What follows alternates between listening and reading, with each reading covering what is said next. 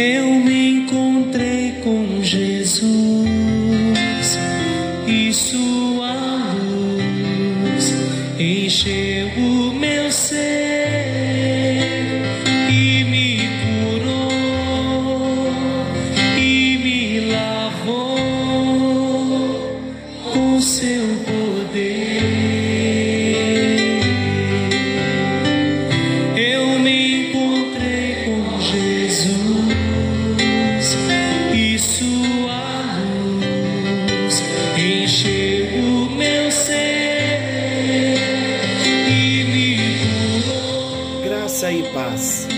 Está chegando até você mais um encontro com Deus. Eu sou o pastor Paulo Rogério, da Igreja Missionária no Vale do Sol, em São José dos Campos.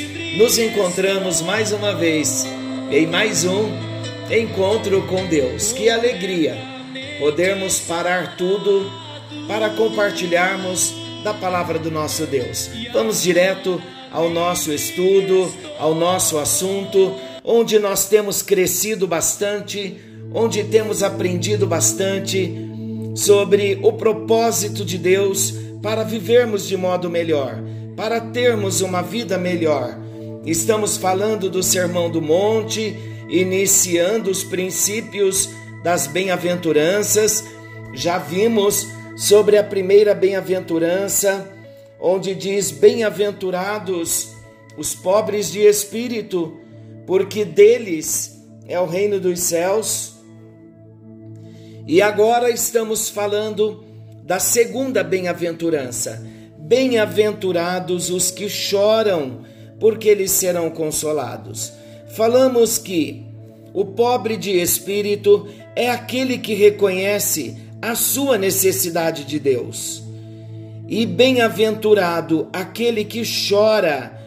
Falamos da motivação, da intenção do choro, que não é um choro por situações que nós vivemos no dia a dia, mas é um choro espiritual, um choro por sermos pobres de espírito, um choro por sermos necessitados de Deus e por reconhecer o quanto precisamos de Deus por causa dos nossos pecados. Então, bem-aventurados os que choram, bem-aventurados os que choram por causa dos seus pecados, porque receberão perdão quando chorarem, quando confessarem os seus pecados, quando se arrependerem, receberão o perdão e o perdão vem como o consolo de Deus. Vocês sabiam que existem muitos empecilhos e impedimentos para que nós não venhamos chorar pelos nossos pecados? Há uma luta espiritual constante, porque o inimigo das nossas almas, ele não quer que nós cresçamos. O inimigo, o próprio diabo, ele não quer que nós venhamos nos envolver com Deus, ele não deseja que nós tenhamos crescimento na nossa vida de relacionamento com Jesus, ele não deseja que nós cresçamos quando falamos de crescimento espiritual, estamos falando de maturidade, maturidade como seres humanos, maturidade como, como membros da nossa família, como seres sociais que somos, e isso vai afetar todas as esferas da vida do nosso próprio relacionamento. Então nós temos sim uma grande luta espiritual para que nós não venhamos crescer, mas Deus deseja o nosso crescimento. Por isso que nós devemos ter Jesus como nosso alvo de vida. Jesus precisa ser a meta da nossa vida. Nós devemos olhar para Jesus, o autor, o consumador da nossa fé, ele é o nosso alvo. O apóstolo Paulo disse: Eu prossigo para o alvo, eu me esforço para dia a dia estar caminhando para esse alvo. E quem é o alvo? É Jesus. Jesus deseja que nós nos tornemos parecidos com ele. Por isso que nós estamos aprendendo sobre as bem-aventuranças que falam dos requisitos para uma vida melhor. Que vida melhor é esta? uma vida que se assemelhe à vida de Jesus. Essa é a intenção de Deus, uma grande família de cristãos verdadeiramente nascidos de novo e que são semelhantes ao seu filho Jesus. Para sermos semelhantes a Jesus, nós precisamos ser tratados na nossa alma. O nosso espírito recriado, o nosso novo homem, o nosso homem interior que teve essa experiência com Jesus, ele vai reconhecer em todo tempo que somos pobres de espírito e esse homem interior vai chorar pelos pecados que estão em nível de alma. Então, nessa luta, nós teremos todos os recursos para nos tornarmos semelhantes, parecidos com Jesus.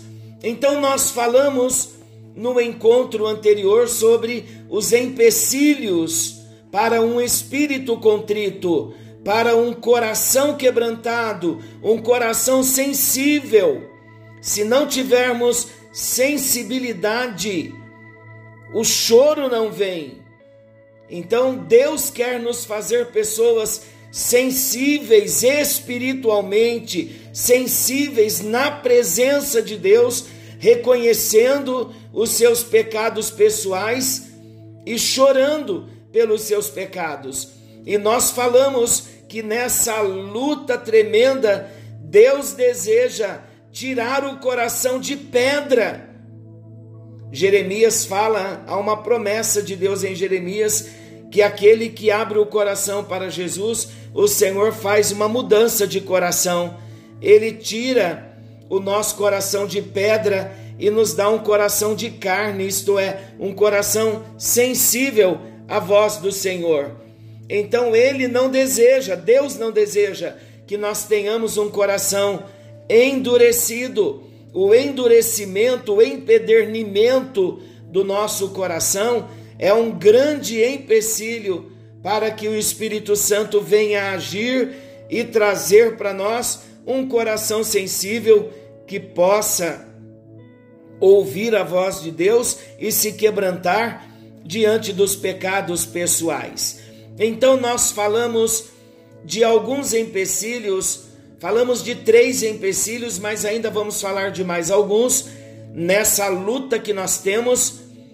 Ah, o primeiro empecilho que nós falamos foi do desespero.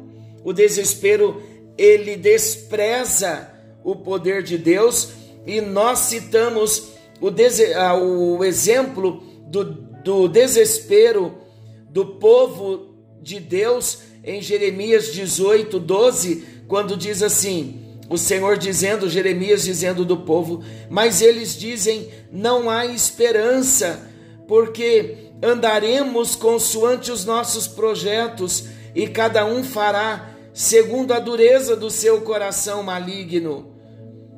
Então, quando nós nos desesperamos, nós estamos dizendo que não há esperança.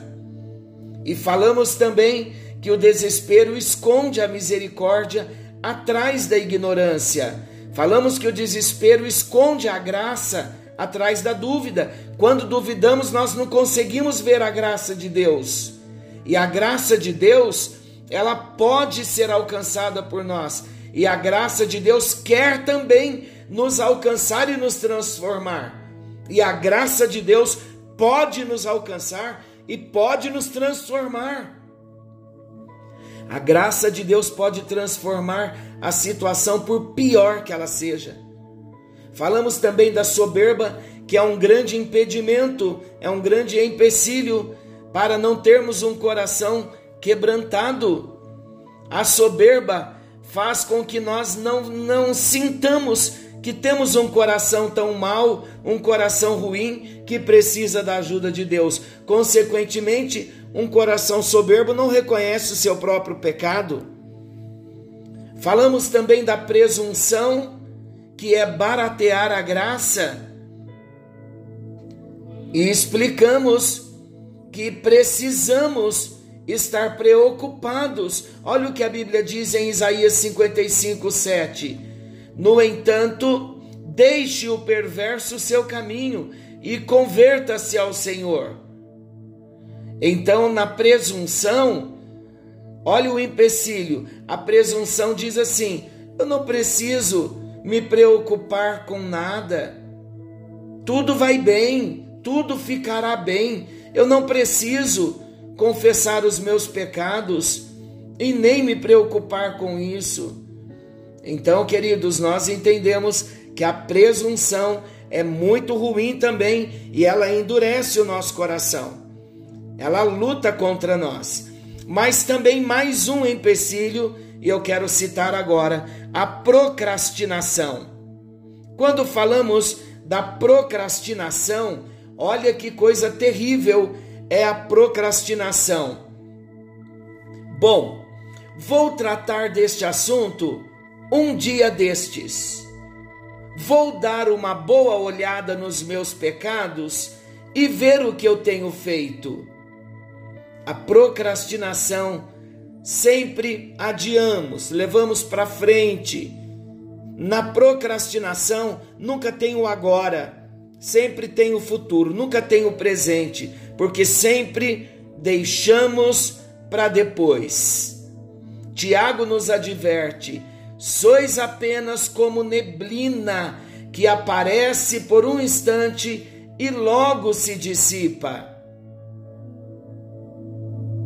Antes de começar a falar sobre o amanhã, é melhor que nós compreendamos que pode não haver um amanhã.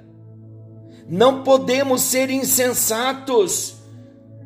Quanto antes uma doença é tratada, mais cedo, preste bem atenção nisso, mais cedo poderá vir a cura. Como nós estamos falando dos empecilhos, o que nos impede de ter um coração quebrantado, um espírito contrito. Quanto antes a doença do endurecimento do coração é tratada, mais cedo vem a bênção de Deus. Quanto mais nós tratarmos o nosso coração endurecido, e começarmos a chorar pelos nossos pecados, mais cedo virá o consolo de Deus e com ele a bem-aventurança, a alegria, a paz, a felicidade. Então, queridos, não podemos demorar. Porque se demorarmos e não resolvermos as nossas questões de dívidas com Deus, o amanhã poderá não chegar para nós. E se o amanhã não chegar e não tivermos tratado essas questões, passaremos a eternidade sem Deus. Você já pensou nisso? Quantas coisas nós temos procrastinado na nossa vida, postergado, temos jogado para frente, temos adiado. Deus está chamando a nossa atenção. Muitas vezes estamos com tantas coisas para resolver diante de Deus, e uma confissão, um tempo com Deus, uma oração, numa busca de um quebrantamento, resolveria todos os problemas. Mas muitas vezes retemos a nossa própria bênção por estarmos procrastinando uma atitude nossa de modo voluntário, uma entrega pessoal e real. Mas mais um empecilho também muito perigoso é a frivolidade. O que é a frivolidade? O que é uma pessoa frívola? É uma pessoa superficial, é uma pessoa inconsistente.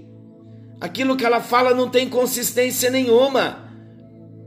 Eu vou exemplificar melhor. Na, na frivolidade, nós vemos assim: algumas pessoas simplesmente elas não querem enfrentar a realidade da vida, querem rir o tempo todo.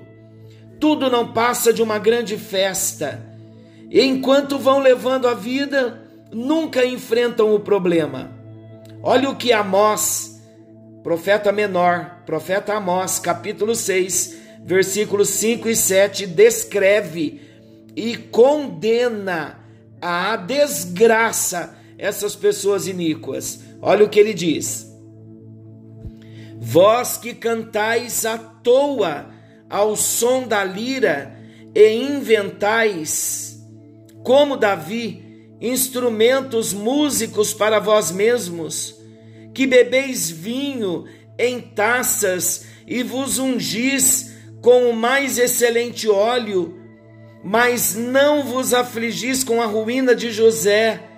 Um copo não é suficiente, precisam de taças Portanto, agora ireis em cativeiro entre os primeiros que forem levados cativos, e cessarão as pândegas dos espreguiçadores. Compreende? Todos riem quando não há motivo para rir. Deveriam estar tristes porque estariam sendo levados para o cativeiro. O nosso mundo hoje, vamos falar agora de nós, adora festas e música, não é? Mas uma das primeiras coisas que Deus fará quando vier a tribulação será cessar toda a música. Sabia disso? Em Apocalipse 18, 22 está escrito que toda música cessará as pessoas terão de enfrentar a realidade. Sabe o que é importante para nós? Desligarmos o rádio de vez em quando. Isso vai nos ajudar a compreender o que realmente está se passando dentro de nós.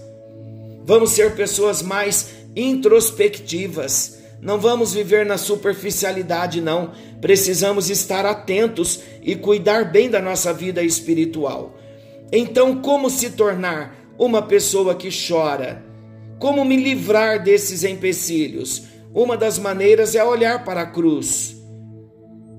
Precisamos compreender o que Jesus Cristo fez. Jesus morreu por nós na cruz. Se isso não quebrantar o nosso coração de pedra, nós não sabemos o que vai, o que vai acontecer então. Se nós temos empecilhos, precisamos dar uma boa olhada na cruz e ver o quanto precisamos de Jesus. Um outro modo de nos tornarmos uma pessoa que chora é estudar sobre o pecado nas Escrituras. Davi disse no Salmo 38, 18: Suporto tristeza por causa do meu pecado. Olha o que Isaías disse em Isaías 6, 5: Ai de mim, estou perdido, porque sou homem de lábios impuros. Jeremias, ele chorou pelos pecados. Jeremias 9. Precisamos estudar o que Pedro disse: Senhor, retira-te de mim, porque sou pecador. Lá em Lucas 5, versículo 8. Precisamos estudar o que Paulo disse que era o princip... que ele era o principal dos pecadores, está lá em 1 Timóteo capítulo 1, versículo 15. Quando nós nos compararmos com estas, com estas declarações desses versículos, nós vamos entender que esses homens que citaram esses versículos reconhecendo os seus pecados. Por mais que Deus os tenha usado, eles reconheceram que eram pecadores. E quando nós olhamos para esses homens, o que nós temos melhor do que eles? Nada. Por quê? Porque nós somos, estamos todos nivelados com relação ao pecado. O pecado fere a lei de Deus, o pecado despreza o amor de Deus. O pecado entristece o nosso espírito. Quando nós pecamos, nós estamos rejeitando a bênção de Deus. O pecado nos afeta de maneira drástica. O pecado nos deixa expostos aos demônios, vulneráveis aos ataques do maligno. O pecado nos torna impuros. O pecado rouba o nosso manto de proteção. O pecado rouba a nossa coroa, corrompe a nossa glória, coloca em nós vestes imundas. Feitos à imagem de Deus, nós nos tornamos longe, muito longe da semelhança de Cristo. Precisamos pedir ao Senhor um coração contrito. Somente Deus pode mudar o nosso coração. Ele não nos desprezará quando nós pedirmos para Ele um novo coração. Aqueles que choram, como saber se eu sou um dos que choram? É simples. Estamos sendo sensíveis ao pecado? Ou estamos rindo ainda do pecado? Nos alegramos, não nos importamos quando pecamos. Estamos permitindo que o pecado seja ignorado. Estamos tendo prazer no pecado. Talvez seja um pecado do ponto de vista moral, talvez seja desonestidade, ou talvez seja falta de oração, talvez seja ausência de bons pensamentos, falta de ser amoroso. Você chora pelos seus pecados, estamos chorando pelos nossos pecados. Se chorarmos verdadeiramente pelos nossos pecados, nós não choraremos apenas por eles, mas nós também choraremos pelos pecados do mundo?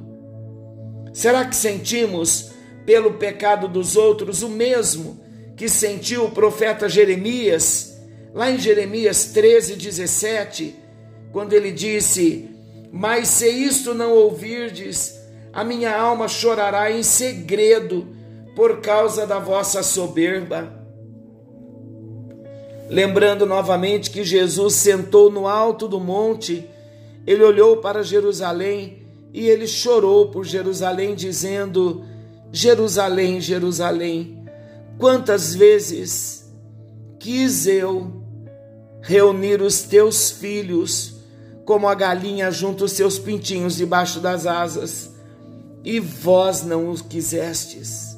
Será que nós choramos assim? Será que o nosso coração se entristece? quando o coração de Deus está ferido? Será que falamos como Davi no Salmo 69, 9? Pois o zelo da tua casa me consumiu e as injúrias dos que te ultrajam caem sobre mim. Será que realmente choramos por nossos pecados e pelos pecados do que, dos que nos cercam? Um segundo modo de saber se somos dos que choram e sentimos o perdão, é quando nós estamos, desculpa, é quando nós sentimos o perdão de Deus.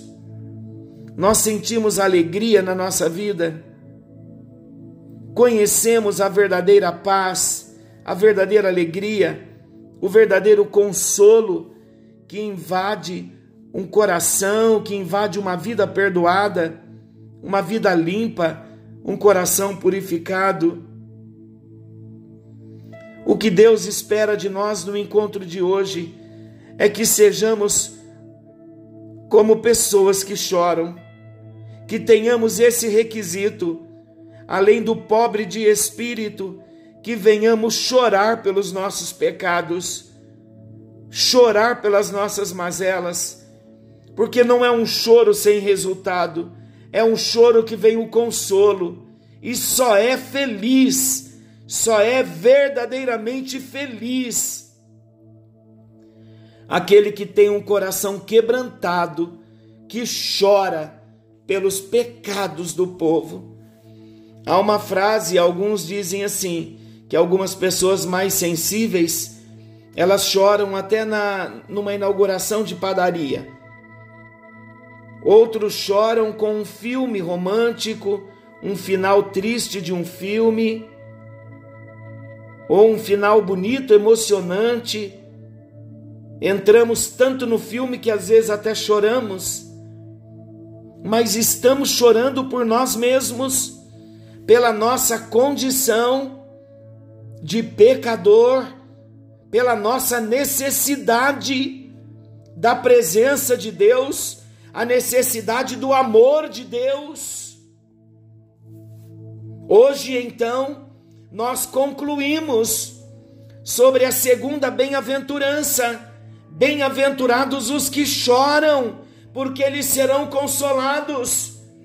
Então, queridos, não vamos nos esquecer que primeiro nós precisamos, para sermos bem-aventurados, ser pobre de espírito, reconhecer a nossa miséria, a nossa necessidade de Deus. Vai falando todos os dias, até você não só decorar, mas ter lá dentro de você. Eu preciso ter atitudes de alguém pobre de espírito, alguém que reconhece a necessidade de Deus. E eu preciso chorar pelos meus próprios pecados e me compadecer daqueles que estão à minha volta vivendo em pecados. Que o Espírito de Deus venha nos dar um novo coração, trazendo para nós quebrantamento, trazendo para nós um choro, porque nós seremos consolados com a bênção do perdão. Senhor, nós oramos agradecidos a Ti, porque temos aprendido nesse tempo, nas bem-aventuranças, os requisitos que devem existir dentro de nós, nessa nova natureza que o Senhor nos deu.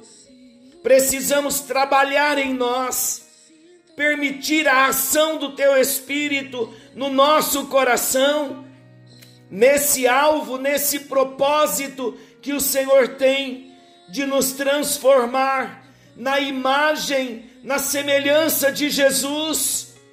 Queremos nos tornar semelhantes a Jesus. Queremos ser parecidos com Jesus. E vai exigir de nós, ó Deus, investimento na nossa vida, no nosso próprio interior. E nós estamos tendo todas as ferramentas para parar tudo, ouvir a tua palavra, dar crédito no teu amor, reconhecer a intenção amorosa do Senhor em querer transformar a nossa vida. Trabalha em nós, Espírito Santo, e que nós venhamos dar lugar ao teu Espírito para sermos transformados dia a dia na imagem do Senhor Jesus. É tudo que nós queremos. Por isso, haja em nós. Nós queremos trabalhar o que é ser pobre de espírito e queremos também, com todo o ensinamento que nós tivemos, nós queremos ser um bem-aventurado, porque choramos. Faz-nos reconhecer, ó Deus, que o nosso pecado nos separa de Ti tira todo orgulho, tira toda soberba, todo e qualquer impedimento, toda e qualquer presunção, toda e qualquer procrastinação, toda frivolidade, arranca de nós e nos transforma até que sejamos a imagem e a semelhança de Jesus, que os homens possam olhar para nós e ver Jesus em nós esta é a nossa oração. Que haja também nesse momento um liberar da tua bênção, da cura, da libertação, dos milagres da saúde, das bênçãos financeiras, de portas abertas, em nome de Jesus e para a glória do Deus Pai, Filho e Espírito Santo. Amém. E graças a Deus. Que o Senhor te abençoe e te guarde Querendo Deus, amanhã estaremos de volta nesse mesmo horário com mais um encontro com Deus. Acesse a nossa plataforma no Spotify. Acesse os podcasts, já estão sendo todos depositados lá. No podcast, nós temos na plataforma do Spotify Encontro com Deus, Pastor Paulo Rogério. Que o Senhor te abençoe. Forte abraço! Jesus, tua presença é o meu remédio, Jesus. Que eu perca amigo, dinheiro, só não quero.